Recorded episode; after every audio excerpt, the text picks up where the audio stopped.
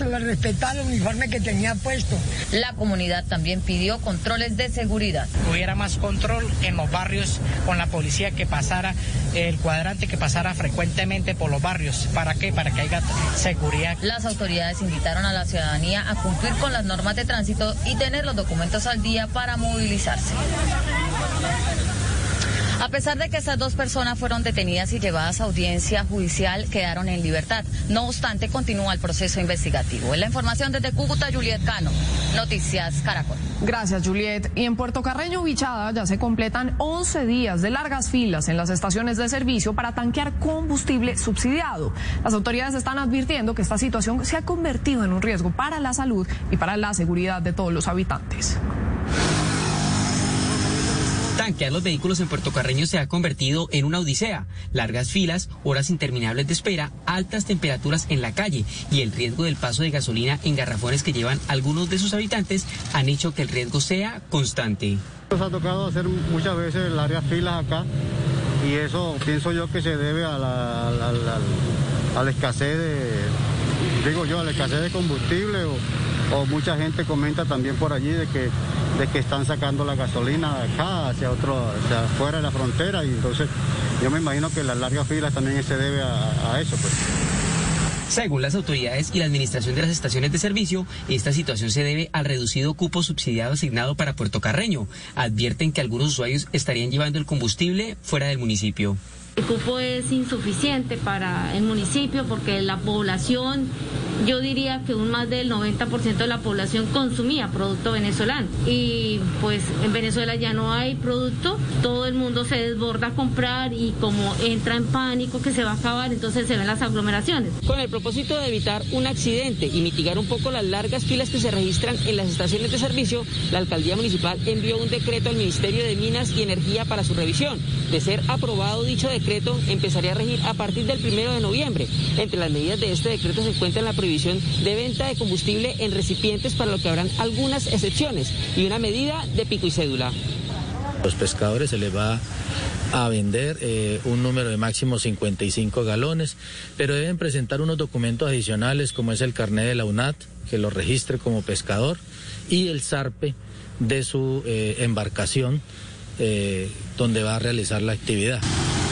Otras soluciones que plantean desde las estaciones de servicio es la de ampliar el cupo subsidiado por el gobierno nacional y la habilitación de otra estación de servicio. Solo la más alta conciencia sobre nuestra vida cambiará la suerte de esta pandemia. Agradecemos a cada uno de nuestros clientes por ser esos aliados estratégicos que siempre han estado allí. Sientan la plena confianza que nuestra relación no se verá afectada por esta coyuntura. Nuestras plantas de harina de trigo, maíz y nuestra división de pasta, galletas, café y cereales continuarán operando como siempre. En todo momento estaremos dispuestos a garantizar un excelente servicio. En Organización Solarte, trabajamos pensando en usted. Voces y sonidos de Colombia y el mundo en Blue Radio y bluradio.com, porque la verdad es de todos.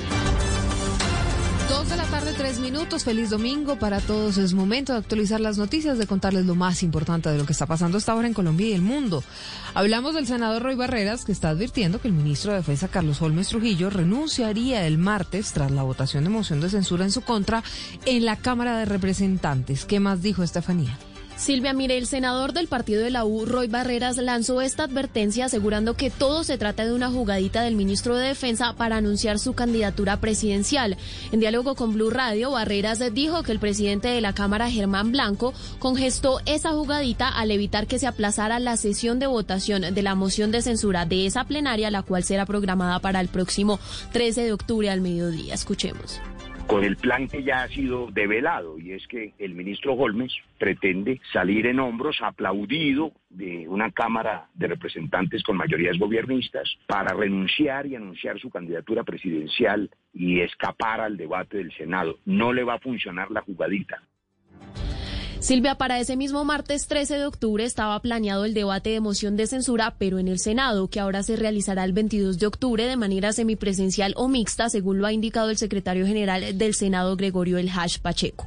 Sin embargo, Barrera señala que si el ministro Carlos Holmes Trujillo renuncia, deberá ser su sucesor el que le responda a los colombianos por el fracaso de la seguridad en el país.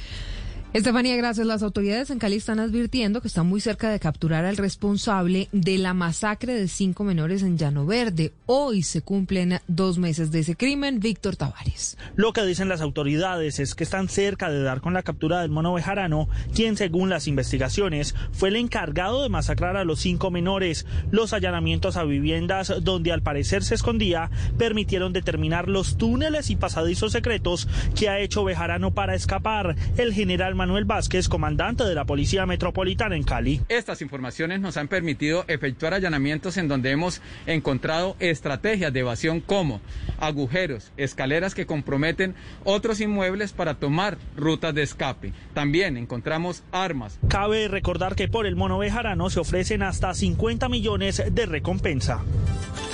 Se cumplen 10 días desde el deslizamiento que tienen comunicado el corregimiento de Cedeño en Yarumal, en el departamento de Antioquia. Allí una comitiva del INVIAS está evaluando si se puede comenzar o no con la remoción de tierra, Susana. Diez días después y con un clima un poco más favorable, Invías evalúa la estabilidad de la tierra en el derrumbe que tienen comunicada más de 4.000 personas en el corregimiento de Cedeño, municipio de Yarumal, al norte de Antioquia.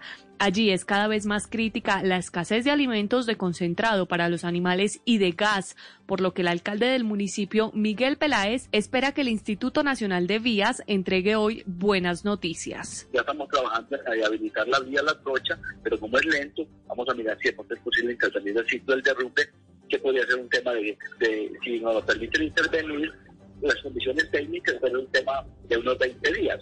En Cedeño se suspendió la búsqueda del cuerpo de Reinaldo Antonio Uribe, un hombre de 50 años que es la única víctima que dejó el deslizamiento de tierra el pasado 2 de octubre. Hablamos de más noticias y como ya es habitual, Twitter tuvo que lanzar una nueva advertencia sobre un trino del presidente Donald Trump en el que decía que era inmune al COVID-19. Dice la red social que el presidente de los Estados Unidos estaría difundiendo información engañosa, Juan David. En una entrevista con Fox News vía telefónica, el presidente Donald Trump dijo que él ya era inmune al virus, que lo había dejado internado en un hospital militar hace más o menos 10 días. Después, en su cuenta de Twitter, publicó un trino relacionado con la supuesta inmunidad que tiene y dice, una despedida total y completa de los médicos de la Casa Blanca ayer. Eso significa que no puedo contraerlo, que soy inmune y no puedo administrarlo. Muy bueno saberlo.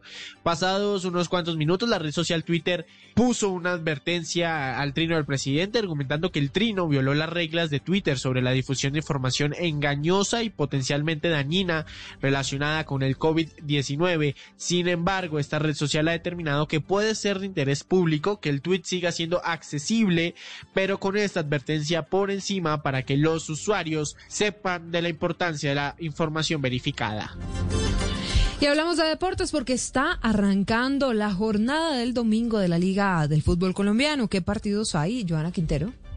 Así es, ya está iniciando lo que es la jornada dominical de la fecha número 13 de la Liga Colombiana. Cúcuta ante Tolima ya tiene los primeros minutos del partido. A las 4 de la tarde, Boyacá Chico recibe al Medellín. Sobre las 6 y 5, América de Cali en el Estadio Pascual Guerrero jugará ante Patriotas, mientras que a las 8 y 10 de la noche vamos a tener Millonarios ante Águilas Doradas. Mañana se extiende esta jornada. A las 6 y 5, Alianza Petrolera ante Bucaramanga y se cerrará esta jornada número 13 con Jaguares Santa Fe mañana a las 8 y 10 de la noche. En la tabla de posiciones, Pasto es el líder, tiene 25 puntos después de haber igualado con el Deportivo Cali. Segundo Tolima con 24, tercero Santa Fe con 23, cuarto es el Nacional con 22, quinto el Deportivo Cali con 21, sexto Once Caldas con 20, séptimo el América con 19 y octavo la Equidad con 18 puntos. Noticias contra reloj en Blue Radio. A esta hora la noticia en desarrollo, miles de personas llegaron a la Plaza Italia en el centro de Santiago de Chile para manifestarse a favor del cambio constitucional que se decidirá en ese país el próximo 25 de octubre a través de un plebiscito. Hablamos de la cifra porque en los nuevos contagios de COVID-19 este domingo en Francia bajaron hasta 16.101 Esto frente al récord de más de 26 mil casos que fueron registrados ayer sábado, según indicaron las autoridades sanitarias. Estamos atentos a la Unión Europea que se acaba de declarar extremadamente preocupada por las violaciones a la tregua en Carabaj. Son las 2 de la tarde, 10 minutos. Detalles de todas estas noticias en blurradio.com, en Twitter en arroba blurradioco. Llega Mesa. Estás escuchando Blue Radio y blurradio.com.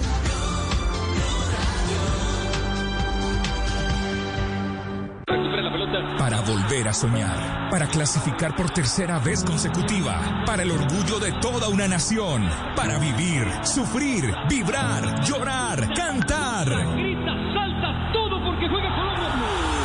Las eliminatorias, vívelas, súfrelas, llóralas, cántalas en Blue Radio, porque a partir de este momento estamos en modo fútbol mundial.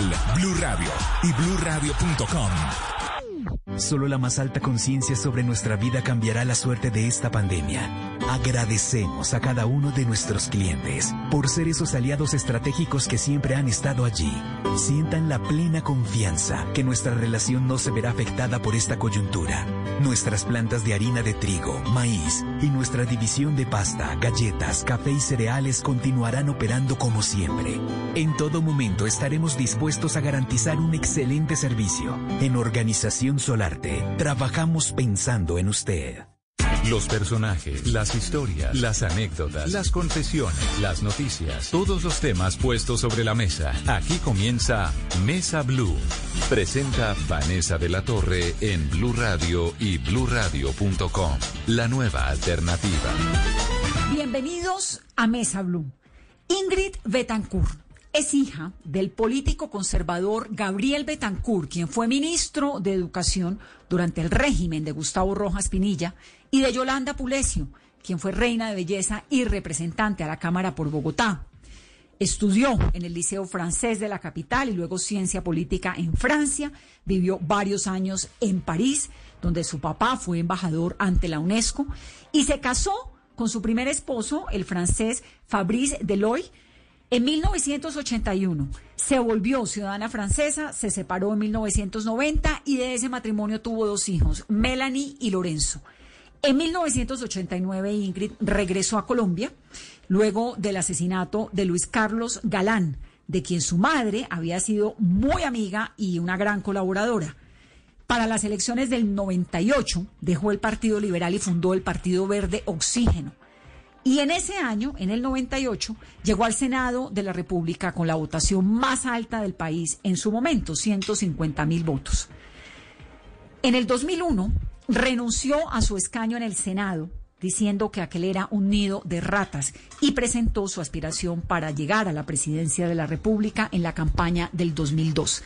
Ese año, el 23 de febrero del 2002, ocurrió una tragedia muy grande que fue el secuestro de Ingrid Betancourt, que marcó la historia de Colombia y la historia de las FARC, porque lo que vino en adelante, ella y todos los secuestrados de esa generación, pero realmente ella se volvió el símbolo de una infamia y de una decisión que rompió a las FARC y que el país nunca le perdonó a la guerrilla, que es el secuestro de Ingrid, de John Fran Pinchao, de Clara, de todos los que estuvieron encerrados en esos campos espantosos rodeados de alambres de púa y que representan una de las historias más trágicas, de los capítulos más trágicos de la historia de Colombia. Ingrid Betancourt es una voz muy importante y por eso la tenemos en Mesa Blue con el contexto de una de estos exguerrilleros que aceptaron por fin que el secuestro fue un horror y una tragedia que marcó a nuestro país y que no se puede repetir. Bienvenidos a Mesa Blue. Hay una imagen que Colombia tiene grabada en la historia y que es imborrable. La imagen de Ingrid Betancourt con una trenza muy larga, con la mirada muy perdida, encerrada, sin libertad, y esa imagen se convirtió en un momento, en uno de los peores momentos de la historia de Colombia, en la imagen del secuestro, que es uno de los peores horrores que ha dejado la guerra en Colombia. Ingrid se volvió el símbolo del secuestro ante el mundo, con unas consecuencias además pues muy dramáticas para los intereses de las FARC, porque ahí no había piedad, ahí no había comprensión, ahí no había cómo justificar absolutamente nada.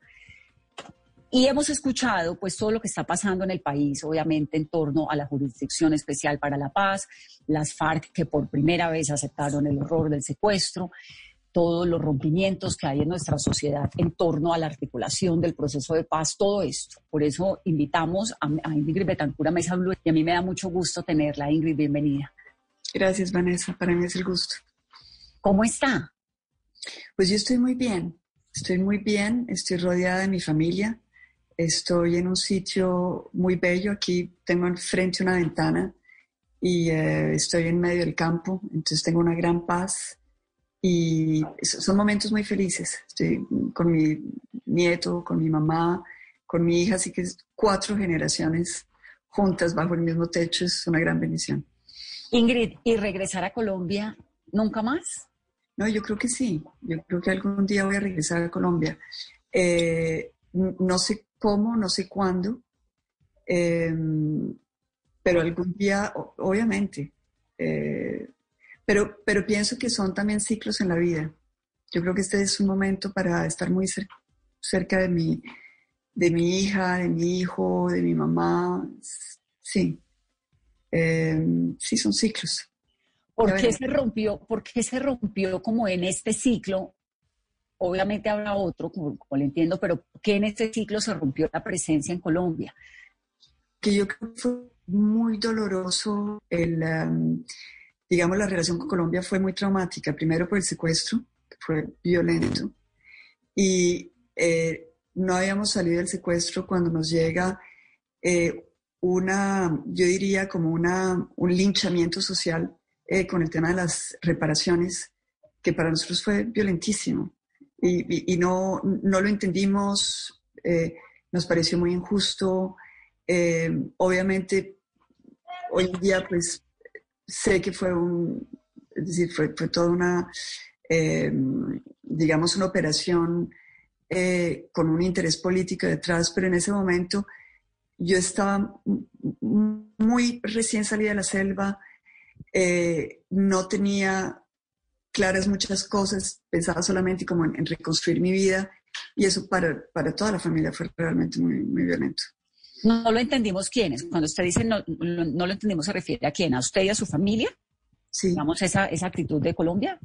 Sí, sí, no lo entendimos. Lo que pasó con la reparación fue que, que había una reparación obviamente económica que además ustedes pidieron y por qué la gente, a mí sabe que me sorprende un montón siempre porque yo verdaderamente veo a Ingrid Betancourt, como lo dije al comienzo del programa, como un símbolo del secuestro.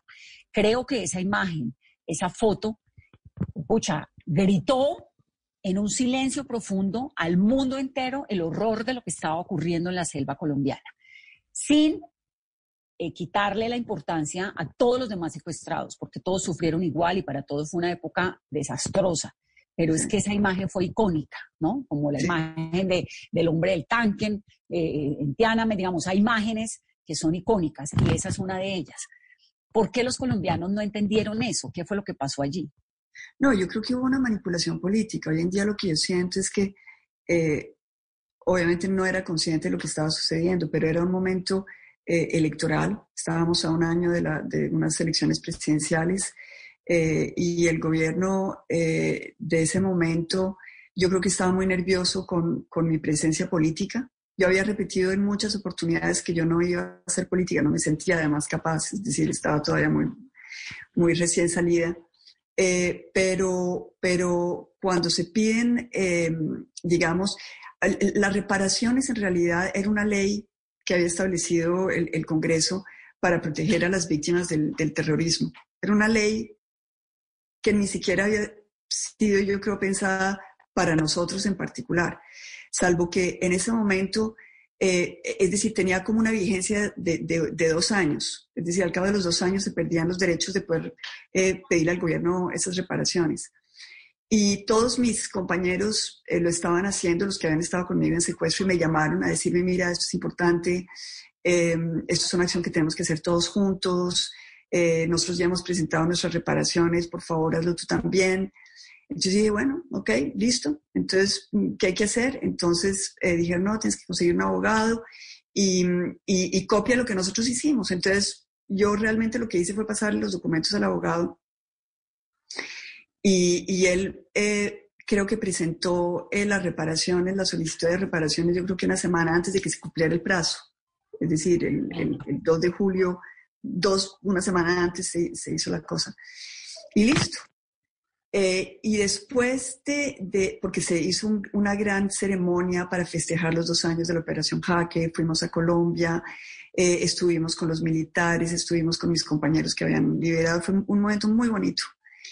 Em, y, y, cuando yo regresé, de pronto entonces eh, tengo a Pacho Santos, que, es decir, eso fue como un sniper, ¿no? Como si me hubieran disparado con con la lente de precisión, diciendo que yo estaba demandando a los soldados que me habían liberado, que yo era una desagradecida, que yo lo que quería era transformar mi secuestro en dinero, es decir, una cantidad de cosas. Para mí fueron, es más, fue tan horrible la cosa que yo no, yo no sabía ni por dónde comenzar, ni, que, ni, por dónde defenderme, ni qué era lo que me estaban diciendo. Y, em, Después entonces, obviamente, pues eh, fue la reacción de, la población muy, muy fea. Yo me acuerdo que ahí fue cuando, cuando entendí lo de los, las redes sociales, porque yo cuando, antes del secuestro yo no había, las redes sociales no existían en realidad. Es decir, que cuando yo salgo descubro ese mundo del Facebook, del Twitter, de toda esa cosa que, que, no, que no conocía. Y, y fue ahí donde, donde sentí eh, mucho odio, mucha agresividad por parte de, de, algunos colombianos em, y me sentí otra vez como, como atacada de manera injusta. Ahora, a eso se añadían otras cosas, porque es que durante todos los años del secuestro habían repetido a la saciedad eh, que yo me había querido hacer secuestrar, que yo quería por llamar la atención, por, es decir, que yo había buscado, lo cual es, es, terrible, es decir, es, es, de una violencia.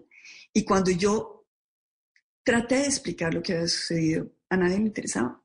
Yo, eran ya siete años después, la gente ya había hecho su película, ya tenían eso como, ya era la verdad, ya que todo el mundo consideraba que era. Y, y no había espacio para que yo explicara lo que a mí me sucedió.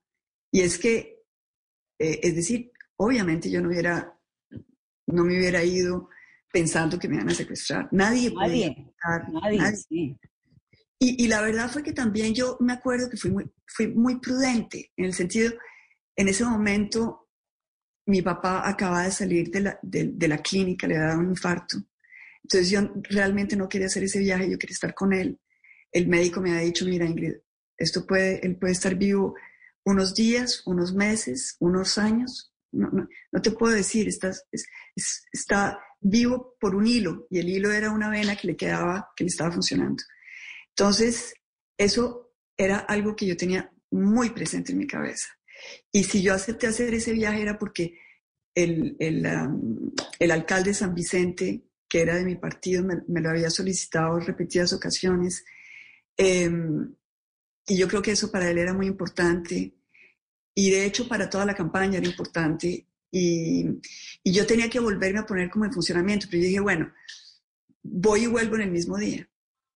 Y, y, cuando se dio todo lo que se dio, que llegamos al aeropuerto de, de Florencia, eso estaba convertido en una base militar, helicópteros por todos lados y comienzan a retrasar y a retrasar y a retrasar los escoltas, los militares. Es decir, no pudimos salir.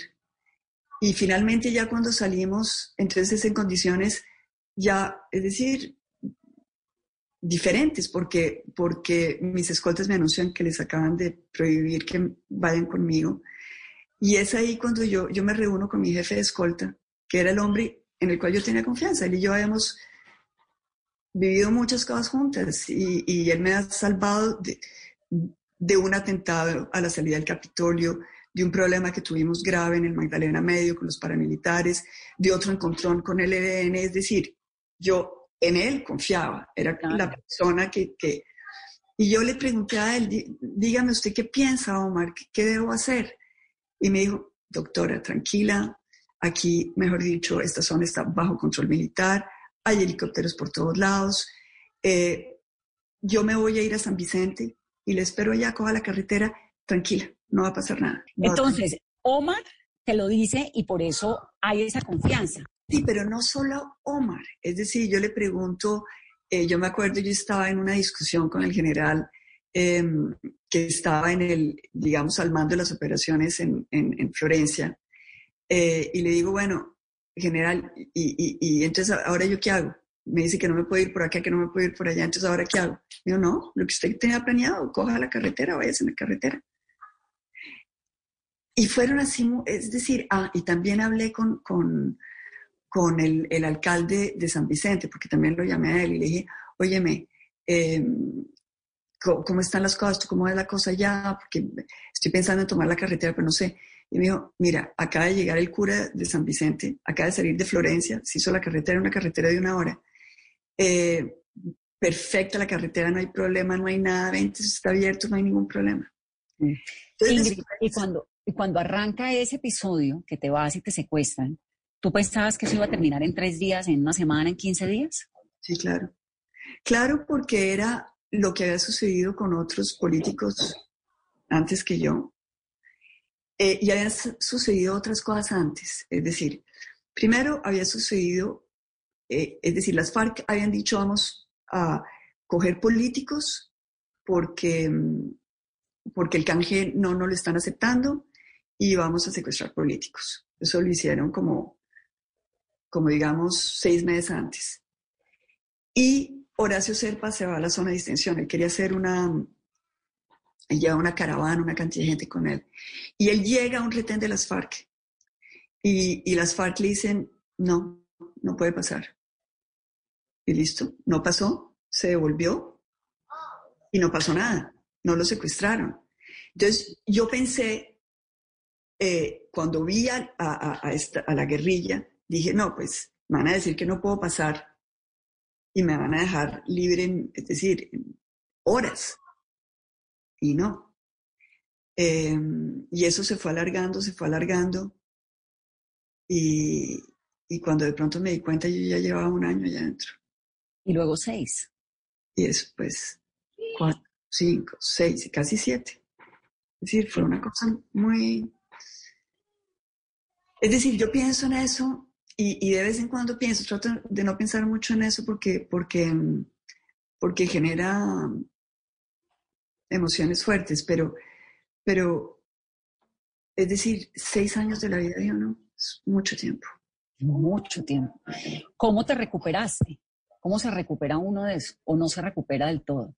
Bueno, yo creo que uno se recupera porque la vida lo ayuda a uno, el, tiempo va pasando, uno como que se va alejando, va tomando perspectiva, pero yo creo que el, secreto de cualquier recuperación es em, el amor de los demás, la familia.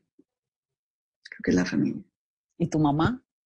Mi mamá, mi mamá, mis hijos, mis nietos. Em, ella fue, ella fue mi, mi, la voz que me sostuvo, porque yo la oía a ella en la radio prácticamente todos los días y la voz de ella sí fue realmente una energía, es decir, yo me pregunto, eh, porque sí tuve momentos dramáticos em, muy, muy, muy difíciles y bueno, y, hasta, es decir, cuando se da esa, esa imagen, eh, yo vengo de pasar esa imagen de la trenza y de, es, impresionante. ¿Y la ves ahora? ¿Esa imagen la ves?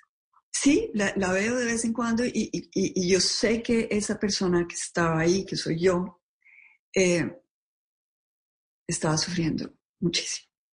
Era una tortura, realmente. Era, una, era, era muy, muy violento, era una situación de, desespero, de humillación, de maldad. Hay una, un espacio negro. Pero bueno, ya. Yo, sabes que yo ahora que he seguido, pues obviamente muchísimo el proceso de paz y ahora que ve uno a Timochenko lo que dice en el Congreso, cómo hablan, no dice, ¿esta gente qué le pasó? ¿Cómo, ¿Cómo llegaron a ese nivel de maldad del secuestro, metidos en campos, encerrados con alambres de púa? Es muy increíble. ¿Qué se te pasa por la cabeza? O sea, ¿cómo entiendes esa dinámica mental del deterioro de una guerrilla que es capaz de llegar a esos límites. Sí, yo, he estado reflexionando mucho en eso, y más ahora porque he tenido que leer y releer las versiones libres que ellos han em, dado. Entonces, eh, uno siente que ellos están, eh, digamos, teniendo esa, esa lucha eh, para, para, tratar de, de, entender qué fue lo que les pasó a ellos. Yo creo que, que fue un, ellos fueron cayendo. La guerra yo creo que explica mucho, pero fueron decisiones que ellos tomaron. Es decir, ellos, hay decisiones que ellos tomaron en esta guerra que los llevaron a la deshumanización. Y son, son, em, son siempre eh, decisiones en las cuales el fin justificaba los medios. Entonces, la, primera yo creo es cuando comienzan a, a, meterse en el narcotráfico para financiarse. A partir de ahí entran en, una, en unas relaciones humanas de gente muy criminal. Malas. Malas. Es, personas que matan por plata, es personas que, eh, eh, es decir, es, es, una criminalidad muy organizada, pero pero que deforma el alma humana. Entonces ellos entran en esa senda y comienzan a ver cosas de deshumanización. Por ejemplo, hay, un tema de deshumanización violento y es eh, los abortos forzados a las, a las guerrilleras. Es decir, yo vi tantas niñas descompuestas eh, por eso. Es decir, que, que les pedían a ellas tener relaciones sexuales eh, con los compañeros porque eso era parte, digamos, de, de lo que ellos llamaban la solidaridad revolucionaria. Eso ya, de hecho, le toca a uno comérselo con guantes, porque, porque bueno, ya, ya está uno ahí ya con las alertas en rojo. Estas niñas no quieren pasar de hombre en hombre en hombre, entonces deciden, y, y todas me contaban la misma historia, deciden tener un compañero para que no las forcen a tener relaciones con el uno y con el otro y con el otro de más allá.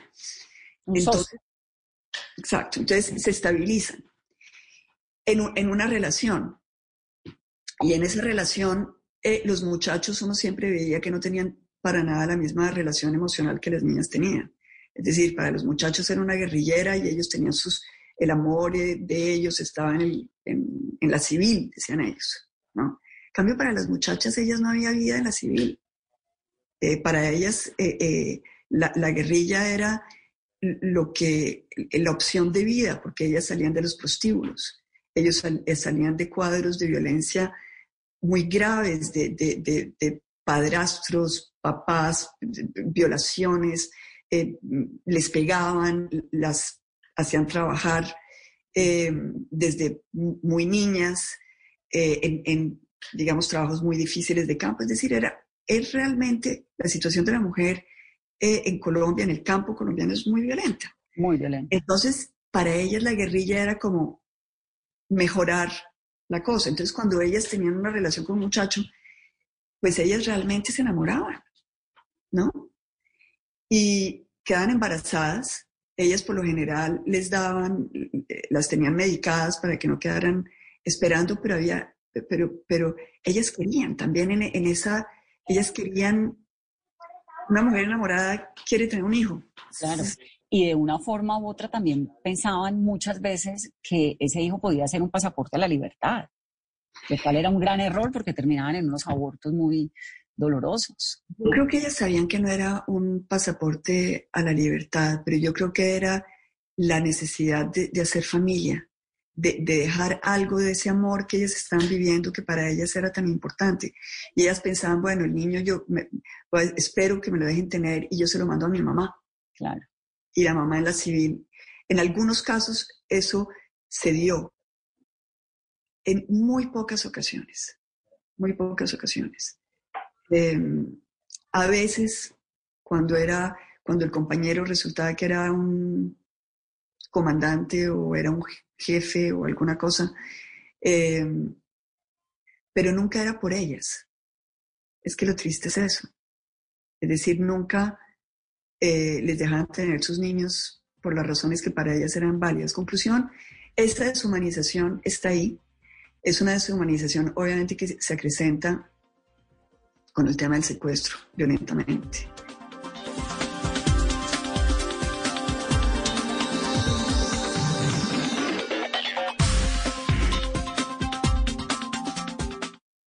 Este martes 13 de octubre juega mi selección Colombia. Colombia-Chile. La pasión del balón, alegría del gol. En Blue Radio está lo que te hace gozar. La bandera unión, selección es pasión. Sufrir es emoción, Colombia es lo mejor. Se juega en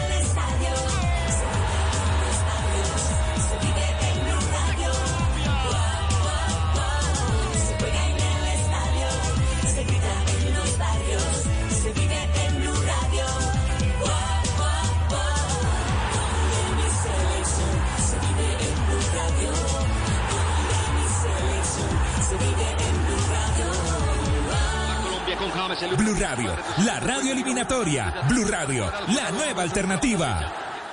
Estás escuchando Blue Radio y bluradio.com. Solo la más alta conciencia sobre nuestra vida cambiará la suerte de esta pandemia. Agradecemos a cada uno de nuestros clientes por ser esos aliados estratégicos que siempre han estado allí. Sientan la plena confianza que nuestra relación no se verá afectada por esta coyuntura. Nuestras plantas de harina de trigo, maíz y nuestra división de pasta, galletas, café y cereales continuarán operando como siempre. En todo momento estaremos dispuestos a garantizar un excelente servicio. En Organización Trabajamos pensando en usted. Si es humor, Sí, señor, sí, señor. Empieza el fútbol. Y que esta noche no me esperen en la casa. ¿Cómo así? ¿Se va a volar la detención domiciliaria? Que estoy narrando el fútbol. Una de las dos cosas que más me gusta hacer en la vida. Claro, la otra es dar lora todo el día por Twitter. El árbitro da el pitido inicial y rueda la caprichosa. Me imagino que la caprichosa es Claudia López. Quiero decir el balón. La tiene Venezuela que sigue como el ELN. No para de bombardear y Colombia se defiende. La llevo bajando otra vez. Lenta, berracamente y atención a esto, por Dios. No puede ser. Bajando se acaba de lesionar la tibia. La tiene cuadrados en la pasaja de Messi fuera del lugar. Uy, Uribe a Venezuela le pasó lo mismo que a usted. ¿Qué cosa, por Dios? Lo salvó el juez. Y recuerden que este partido fue traído a ustedes con el patrocinio de Tondones y Arrimeda. Para te parecer tranquilo. Voz Populi, de lunes a viernes desde las 4 de la tarde. Si es humor, está en Blue Radio, la nueva alternativa. Estás escuchando Blue Radio y bluradio.com.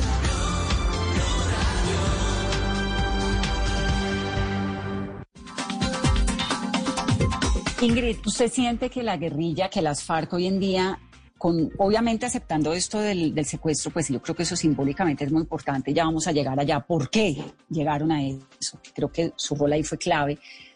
Pero las FARC se avergüenzan de esos episodios. ¿Usted siente que los comandantes de hoy en el Congreso, cuando recuerdan esto, qué les pasa por la mente? ¿O cómo, qué actitud, qué les lee usted? Bueno, yo creo que, yo creo que para ellos la, primera opción frente a esto que estamos contando.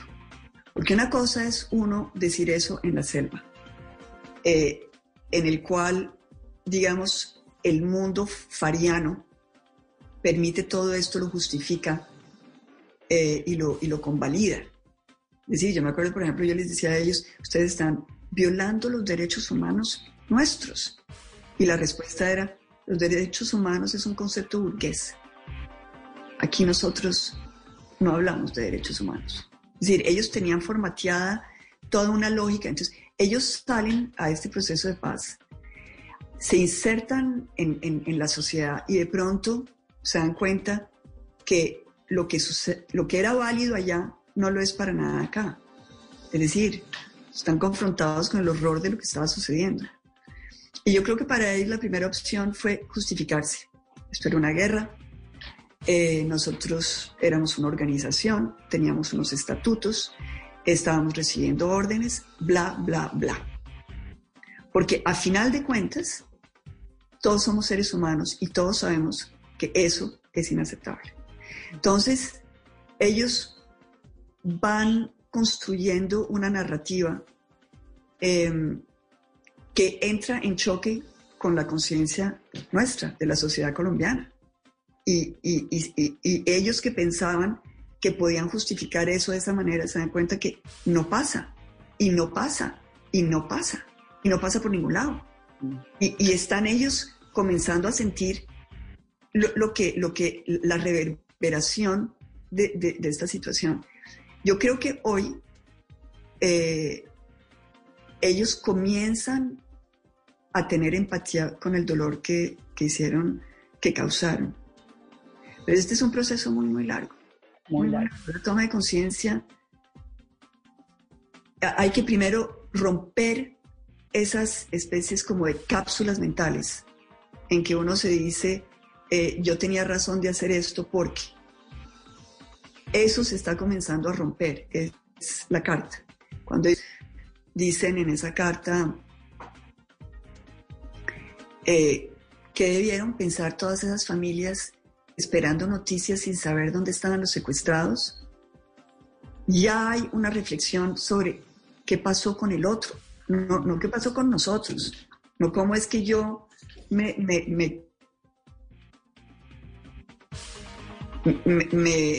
cuento el cuento a mí mismo, sino qué, qué pasó con el otro. Y después entonces hablan del caso de Andrés Felipe Pérez, que sí fue un caso muy triste. No, de una violencia. Y yo creo que ahí también es, ese es uno de los hitos de la deshumanización de las FARC. Es decir, cuando, cuando ellos en, en su secretariado, en sus decisiones, toman de conjunto la decisión de negarle a ese niño. Sí o no, pues Era un gesto tan fácil si hubieran conquistado a Colombia. Es decir, hubiera, Colombia hubiera se, hubiera enamorado de las FARC. Que tampoco, pero, no sé, pero, lo, hubiéramos visto algo de corazones, que ese episodio, todo eso, esa tragedia, ese, ese tiempo, todo fue horroroso. No, y, y, y, toda esa lógica, porque todas esas negociaciones con Pastrana fueron tan, un tiempo tan, es decir, en que se vio todo lo, lo, malo de todo el mundo, lo malo del gobierno, lo malo de las FARC, todo era pequeño, todo era mezquino. Es decir, yo creo que los colombianos teníamos esa sensación de, que no, y, la verdad, ni ellos, ni, ni el, Estado, pero ni, ni, las FARC, y sobre todo las FARC, las FARC hubieran podido realmente liderar un proceso en ese momento mucho más audaz. No fueron capaces, no tenían la conciencia, estaban jugando otra cosa, estaban ganando tiempo, se estaban armando, estaban convencidos de que podían ganar la guerra eh, militarmente. Em, y, y, lo que hicieron fue perder el contacto con, con el pueblo colombiano. Yo creo que ahí, eh, ahí las FARC cortó. Eh, a partir de ahí los colombianos no, no, ya no podía haber ni siquiera de decir, bueno, pero es que hay mucha injusticia en Colombia, hay gente que se muere de hambre, hay... ya ni eso tenía cabida, era, hubo un divorcio mental con las FARC muy, muy fuerte. Obviamente ese divorcio eh, yo lo viví como, como, como secuestrada, porque, porque eh, yo me acuerdo, es decir, pensar, eh, espero que no haya negociación con estos tipos, espero que nos rescaten militarmente porque es que, es que esta gente está en un cuento que, que, que, es decir, no hay, es decir, no, no, son honestos con Colombia. Era lo que yo veía cuando yo estaba em, en cautiverio. Y ahora piensa que son honestos. Después de esa carta, cuénteme por qué ellos terminan escribiendo esa carta, que fue tan sorpresiva. Pues mire, la verdad hay un punto que, que es interesante y, y, es una de las cosas que, que, tú estás, digamos, trayendo como sobre la mesa. Y es que no había presión. No hubo presión. nadie estaba esperando nada. Es decir, ya estábamos todos como, como diciendo, esta gente se quedó ahí. Em, por eso fue tan, tan, sorpresivo, porque no, no, es decir, no había como ninguna posibilidad para ninguno de nosotros de decir, no, pues es que lo hicieron por oportunismo o porque hay elecciones, entonces tienen que ganar puntos o están esperando. No, no. Es más, cuando uno mira las declaraciones de ellos en la JEP, hay cosas que ellos ya comienzan a decir. Ellos piden perdón, lo dicen en varias oportunidades. Ellos, em, pero no tienen, eh, eh, eh, es muy formateada la, la, narrativa de ellos, muy endoctrinada, muy, muy como... Cambio la carta, abre un corazón, hablan de corazón. Es decir, hablan de que nos están hablando desde el corazón. Yo me acuerdo cuando yo leí eso y dije, wow, tienen corazón. ¿Por qué escribieron esa carta, Ingrid? Yo creo que ellos escribieron esa carta porque yo creo que ellos están comenzando a sentir, em, a, tomar conciencia del horror. Es que sabe que, Vanessa, yo creo que hay una, hay una cosa y es eh, que ellos se dan cuenta que ellos no tienen autoridad moral para criticar, eh, digamos, los desmanes que pueden haber, por ejemplo, pongámoslo en, lo que estamos viendo ahora. La policía. La policía. Mm. Ellos, ¿qué le van a criticar a la policía? Es decir, si ellos no, si, eh, eh, ¿qué autoridad moral tienen ellos para hablarnos a los colombianos de cambiar, de, de mejorar nuestras instituciones? Cuando la guerrilla que ellos organizaron, formaron, crearon, se volvió, ahora hay una palabra muy, muy fuerte que dice Rodrigo Londoño, ah, porque él, explica la carta, y explica por qué escribió y tal, y dice, es que cuando a mí me tocó ya coger el mando de las FARC, después de que se ha muerto eh, Manuel Marulanda, Raúl Reyes, Cano, él descubre algo, él dice, es que descubrí que la lumpenización de las FARC. Em, yo creo que eso es, eso es uno de los, es decir, yo creo que por ahí puede haber un hilo en el cual uno puede ir jalando eh, para, para, encontrar cómo em, lograr conectarnos mentalmente con, con, la gente de las FARC que hizo la paz que no es fácil, porque es un mundo, pero, pero ahí yo creo que hay algo que es, que es válido. ¿Usted qué piensa, Ingrid, ahora de Colombia con toda esta descirculación que hay? Es una sociedad atravesada por la violencia en cinco generaciones, como si le hubieran roto así con un cuchillo, ¿no? Por la mitad y esta agresividad que la estamos viendo de una forma impresionante en todo lado, en cada esquina, volvió la imposibilidad de conversar en la, en la, en la sala de la casa, con los amigos, con la familia, se acabaron, volvimos a esa época de los diálogos rotos, que es, es verdaderamente muy impresionante porque termina siendo cada uno más radical que el otro, ¿no? ¿Usted qué piensa ahora de, la implementación de los acuerdos, de las FARC en el Congreso, de Colombia tan desarticulada? ¿Cómo la ve desde afuera con esa pausa del tiempo? Pues Vanessa, yo, la verdad tengo una, visión eh, diferente. Yo, sé que lo que se está viendo en Colombia es, es horrible, pero, pero es que nosotros pasamos por la violencia de Pablo Escobar, pasamos por el horror del proceso 8000, con todos los asesinatos de los testigos, con la compra del Congreso, con el horror que fue eso. Eh, es decir, cuando uno, uno mira a Colombia por décadas, y mira los homicidios, y uno mira, uno, es decir, dice uno, eh, lo que está pasando es grave, pero es que hemos conocido grave y medio. Em, yo lo que veo es que hay cosas en las cuales hemos avanzado. Hemos avanzado en una mayor pluralidad política. Hoy en día hay un Congreso que es más interesante que el que a mí me tocó. Hay más voces, hay más matices, hay más gente menos profesional de la política, digamos, menos politiqueros de, a la antigua, que es lo que quisiéramos disminuir en Colombia y abrirle más espacio a, a gente con sus sueños, con sus ideas, que vengan a- al Congreso a, a- a- a mover las conciencias y a tomar decisiones. Entonces yo creo que ahí ya tenemos algo que está sucediendo. Todavía no hemos logrado mayorías, digamos, de, de renovación, pero ya hay elementos fuertes y ya hay una conciencia, yo creo hay una educación democrática que se ha ido haciendo para gente que llega al Congreso. Y es que eh, hay que unirse. Uno no puede ser llanero solitario en el Congreso, hay que unirse, hay que hablar con el otro, hay que crear puentes.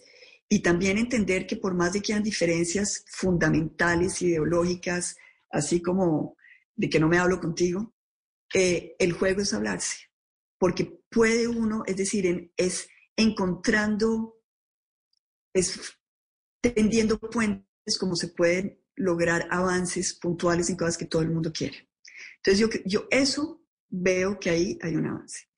Veo que hay un avance definitivamente en el hecho de que las FARC se hayan dividido y que tengamos unas FARC en el Congreso, la disidencia, que finalmente la disidencia es esas FARC que eran narcotraficantes, que siguen siendo narcotraficantes. que uno es de Santrich y de, y, de, y de Márquez, creo que a nadie que conozca un poquito las FARC le sorprende eso, ¿no? Nunca los vimos del todo comprometidos, esa soberbia incuba en las negociaciones. Voy a ir cerrando porque ya es el tiempo, pero quería hacerte un par de preguntas. ¿En algún momento ibas a ser canciller de Colombia? ¿Juan Manuel Santos ofreció esa cancillería o, o eso fue uno de los tantos mitos urbanos que hay en torno a Ingrid? Mito urbano. y si volvieras, ¿te gustaría volver aquí? La política, me dijiste en algún momento que cuando recién había salido no eras capaz de hacer política. ¿Ya eres capaz? Pues yo creo que eh, el tema es sobre todo que, que, que siento que eh, ya hay una, un, digamos, hay una juventud política eh, que me parece sensacional. Entonces, prefiero estar mirándolos a ellos que estar actuando yo. Eh, por eso te decía que yo creo que Colombia tiene cosas positivas. El, tema de la paz es positivo, el tema de, una renovación política es positiva. Otra cosa que es positiva, yo creo que a pesar de los horrores que estamos viviendo en este momento y de las muertes y todo esto, yo creo que hay una reflexión sobre la validez de la democracia. Es decir, de marchar, protestar pacíficamente. Es decir, no dejarnos manipular, salir de las polarizaciones. Yo creo que estas son cosas que se están hablando, yo las oigo mucho, eh, y eso me, me, hace pensar que vamos avanzando por el, por el, camino que es. Sí, a mí también me da esa sensación, el hecho de que la gente eh, pida tanto y haga respetar como a grito herido la independencia judicial, por ejemplo, ¿no? Decirle al presidente, es que usted pilas que no puede meterse tanto en esto. Unas cortes que independientemente de las críticas, pues se han sentado en los momentos más críticos de, del país. Yo también creo que eso es, es importante. Ingrid, ¿nunca hablaste más con Clara? ¿Esa relación se rompió para siempre? Mira, el, el problema con la, la, relación con Clara eh, es las decisiones que ella tomó una vez que estuvo eh, liberada.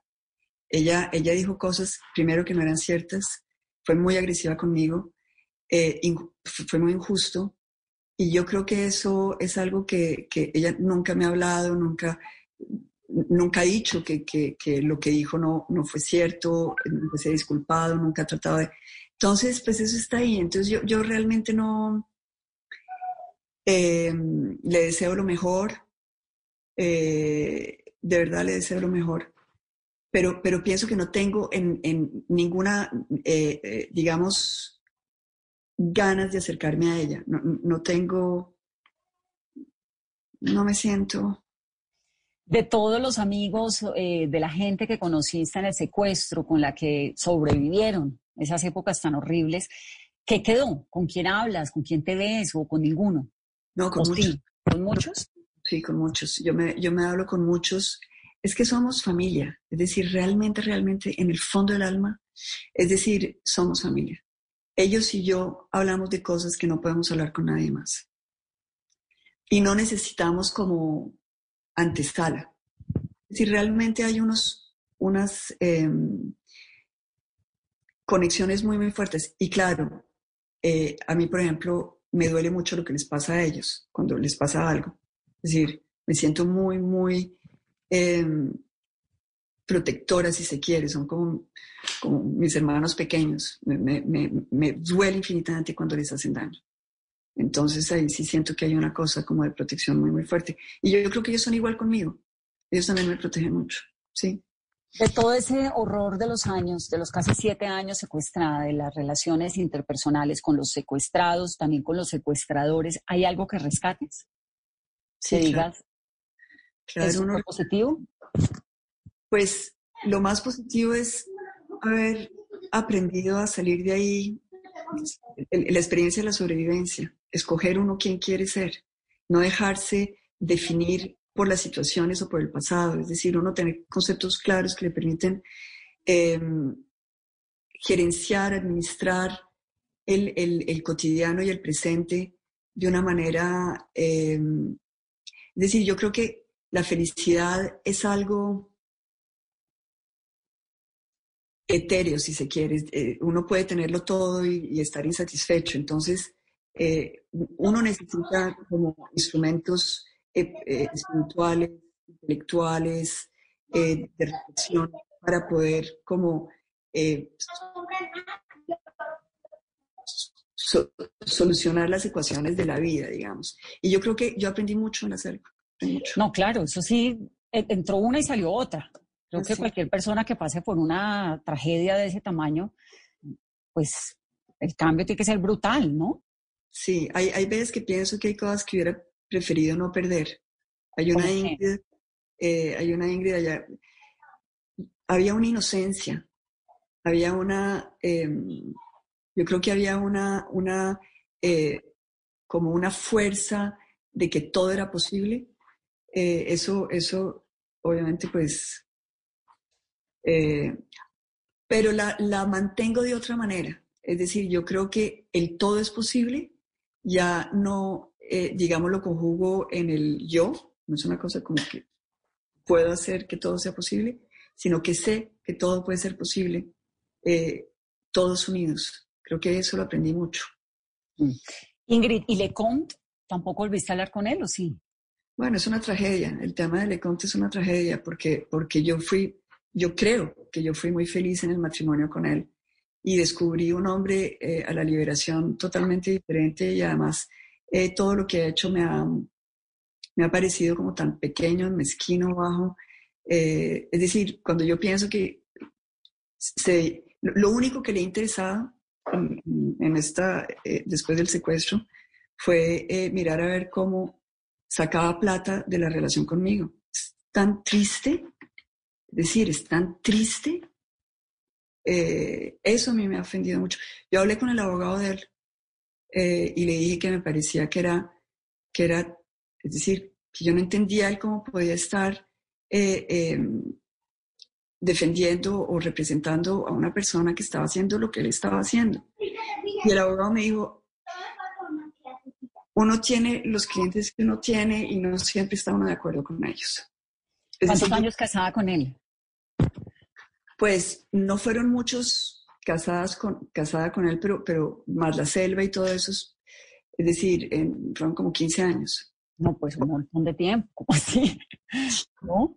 No, y, el dolor, es decir, independientemente que, digamos, uno hace harakiri y listo, pero, pero yo sí veo que para mis hijos eh, fue, fue muy violento porque ellos querían mucho a Juan Carlos, lo querían muchísimo.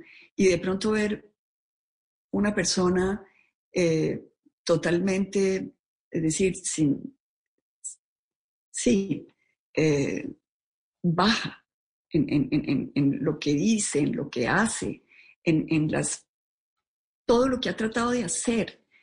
eh, para, es decir, es tan triste que, mejor dicho, prefiero, es decir, ni hablemos. pero, pero, pero es que obviamente esto todo el mundo te lo quiere preguntar y no lo pregunta. Y yo obviamente todo lo quiero preguntar y lo pregunto. Pero es que los colombianos nos quedamos con la imagen de Lecón andando con un, un Ingrid de cartón por todo lado, repartiendo flyers en helicópteros. Y cuando tú saliste de la liberación fue inmediato ese rompimiento. ¿Tú qué información tenías que no teníamos los que estábamos viendo en televisión eso? Bueno, eh, habían dos cosas. Primero, yo sabía que él estaba con alguien, ¿no? Y él había sacado una, eh, una revista que mi mamá había guardado y que fue lo que leí al volver, porque ese yo no la había leído en la selva, en que él decía que él estaba muy enamorado, que él quería tener eh, hijos con esta otra persona, porque conmigo nunca había querido tener hijos. Eso, yo, de la- yo creo que eso fue lo que más me ofendió. Eso, eso, sí me, me, ahí yo creo que hubo, pero bueno, hubo un hecho que para mí fue muy diciente y es que cuando yo estoy, sal- estoy bajándome de las escaleras del avión, estoy bajando de las escaleras del avión, veo a mi mamá, la abrazo con esa felicidad de ver a mi mamá y detrás está Juan Carlos y yo pienso, qué bueno, vino, ¿no? Ilusión, pues, ¿no? Eh, porque yo ya sabía que él estaba con otra persona, eso era Voz Populi en la radio, y yo ya, todo el mundo sabía, yo incluía. Entonces lo veo a él y digo, bueno, como que tuve ese momento, y él se acerca, y antes de que yo pueda como nada, es decir, me dice, ¿puedo seguir viviendo en tu apartamento? Él no me dijo, él no me dijo, eh, qué felicidad que estés viva, o qué bueno volverte a ver, o no. Entonces, para mí eso fue, y es ahí donde yo le hago así, como dicen, porque yo pensé, no me voy a dejar amargar este momento. Es decir, es tan, es- es- es- esto es un milagro. Nadie me va a quitar la felicidad de volver. Nadie. Eh, y al día siguiente él, él- él era muy hábil y es muy hábil con, la prensa. Entonces, es- eh, transformó eso en que él era la víctima y que yo no lo había mirado y tal. Es decir, y, y así pues, es decir, son innumerables los momentos donde yo vi lo que él era capaz de hacer y cómo era capaz de, de transformar las cosas. Y realmente, de alguna manera se lo agradezco, porque, porque ac- acabó, es decir, no siento nada por él, nada, ni bueno, ni malo, ni nada, nada. Es lo peor que le puede pasar a uno frente a una persona, no sentir nada. Nada. Nada. Pues Ingrid, me sorprende un montón. Creo que todos queríamos saber qué era lo que había pasado en esa escena y por qué, porque fue muy impresionante. Yo estaba en esa época en Washington y yo salí, me acuerdo, para El Paso, Texas, a cubrir a, a Mark y a Kit Stansel y a, Tom? a Tom House y estoy allá un mes hasta que salieron del hospital y finalmente les pude hacer la primera entrevista a los tres y todo lo demás, pero siempre desde ese entonces yo quería decir, ¿qué le pasó a esta mujer aquí? Algo tuvo que haber pasado en ese instante porque la mirada de ella cuando lo ve y la mirada cuando le hace así en la cara es otro cuento. Así que te agradezco un montón para la chismografía nacional que también está, hace parte de la historia, que me lo hayas contado. Sí, bueno, eso no tiene decir. Es, es parte de, de- de todo el cuento, pero me parece... Somos humanos. somos Todos somos humanos, exacto. Pero te agradezco mucho esta conversación. Era muy importante saber tu opinión de todo este periodo del momento de Colombia, esto que ha pasado con el secuestro tan duro. Me alegra mucho verte bien, sentirte bien. Ojalá puedas regresar y podamos hablar y conocerte en cabina, estar en cabina. Tan linda, sí. En todo caso, gracias por, por este momento que me has regalado. Y em, como oí a tus niñas gritando, un abrazo grande, porque no hay nada más lindo que eso, la risa de los niños. Entonces disfrutan mucho. Gracias. Un abrazo muy grande y un abrazo a tu mamá tan valiente siempre. Gracias por estar en Mesa Blue y por tu tiempo. Gracias. Estás escuchando Blue Radio y bluradio.com. Este martes 13 de octubre, juega mi selección Colombia. Colombia-Chile. La pasión del balón, alegría del gol. En Blue Radio está lo que te hace gozar.